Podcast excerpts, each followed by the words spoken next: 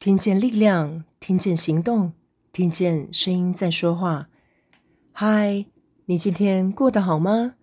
我是李乐，我想要跟你分享一个故事。声音的一百个礼物，今天要送给你的是：你就是你自己生命的英雄。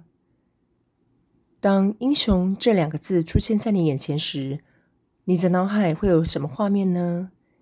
一个带着盾牌拯救世界的美国队长吗？或者是表情坚定、美丽又帅气的花木兰呢？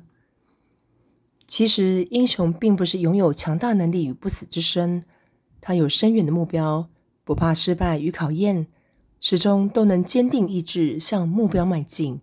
这就是英雄。一天夜里，我与孩子们闲聊什么是英雄，大家七嘴八舌聊起刘邦与项羽。还有三国时代的关云长与赵子龙。正当我们赞叹这些厉害的历史人物时，妹妹忽然话锋一转，聊起她的老师曾经介绍的一个小女孩凯瑟琳。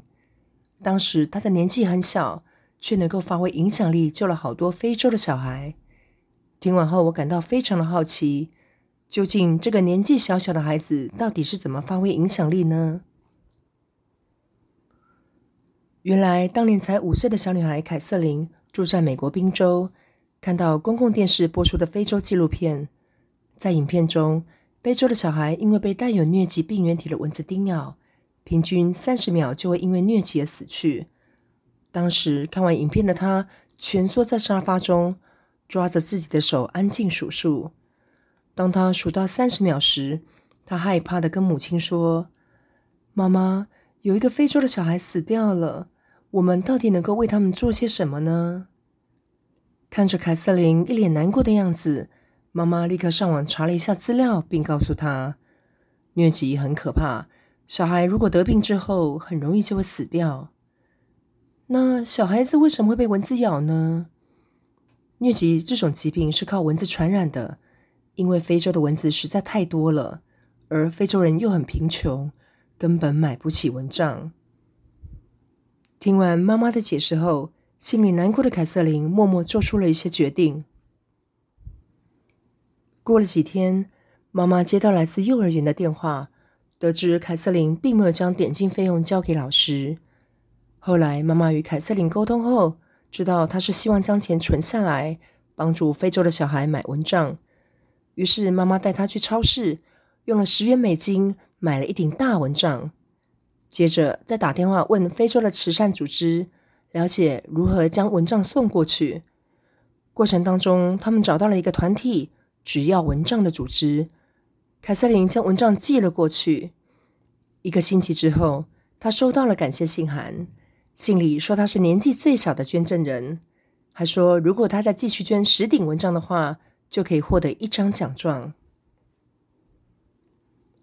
收到来自远方的肯定与鼓励，凯瑟琳与家人开始动了起来。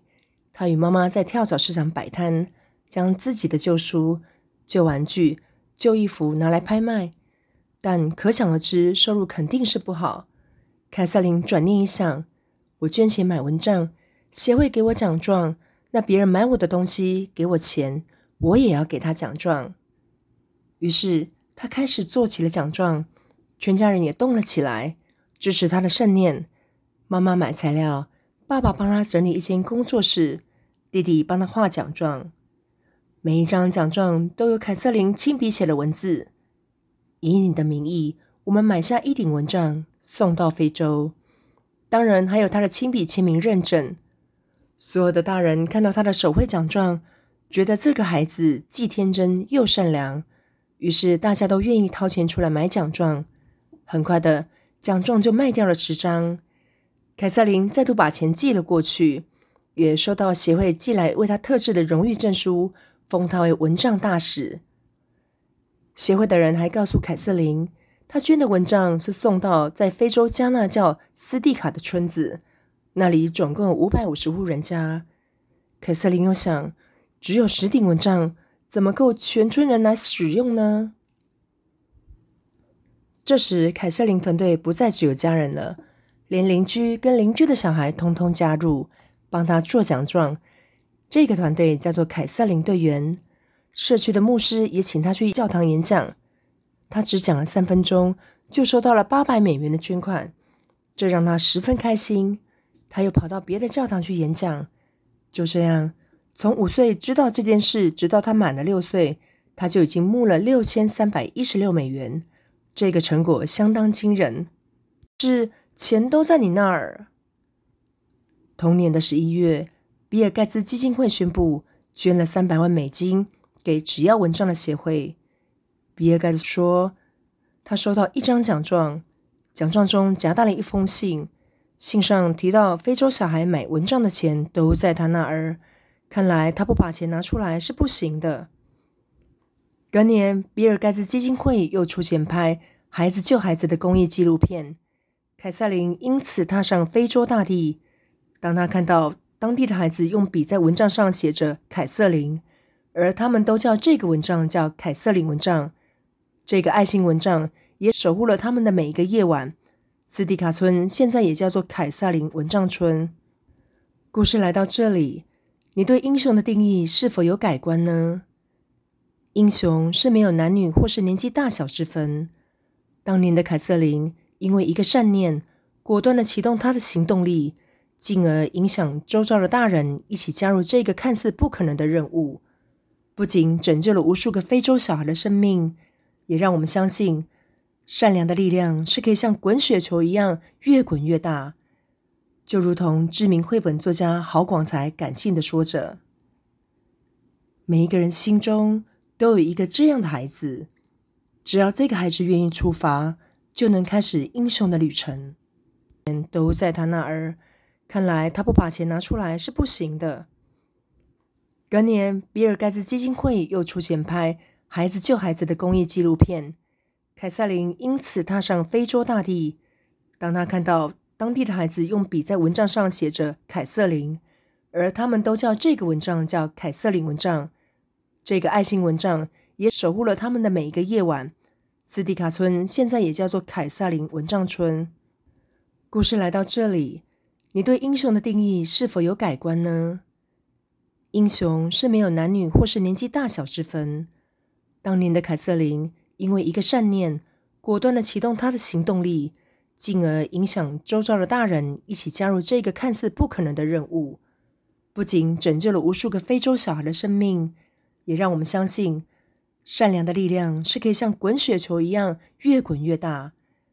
就如同知名绘本作家郝广才感性的说着：“每一个人心中都有一个这样的孩子。”只要这个孩子愿意出发，就能开始英雄的旅程。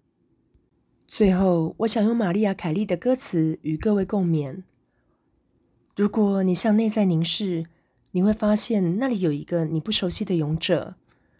你不要害怕，其实那个勇者就是你自己。你很怀疑自己，但其实答案就在你的心中。向着内在追寻。你的创伤也会渐渐愈合。再来，一个勇者会翩然出现，他会带着力量出现在你面前，你再也不会感到恐惧了。最后，你知道你能撑下去的。当你觉得没希望的时候，就看着你的心，心是你的力量泉源。你会发现，原来在你的心中一直住着一个勇者。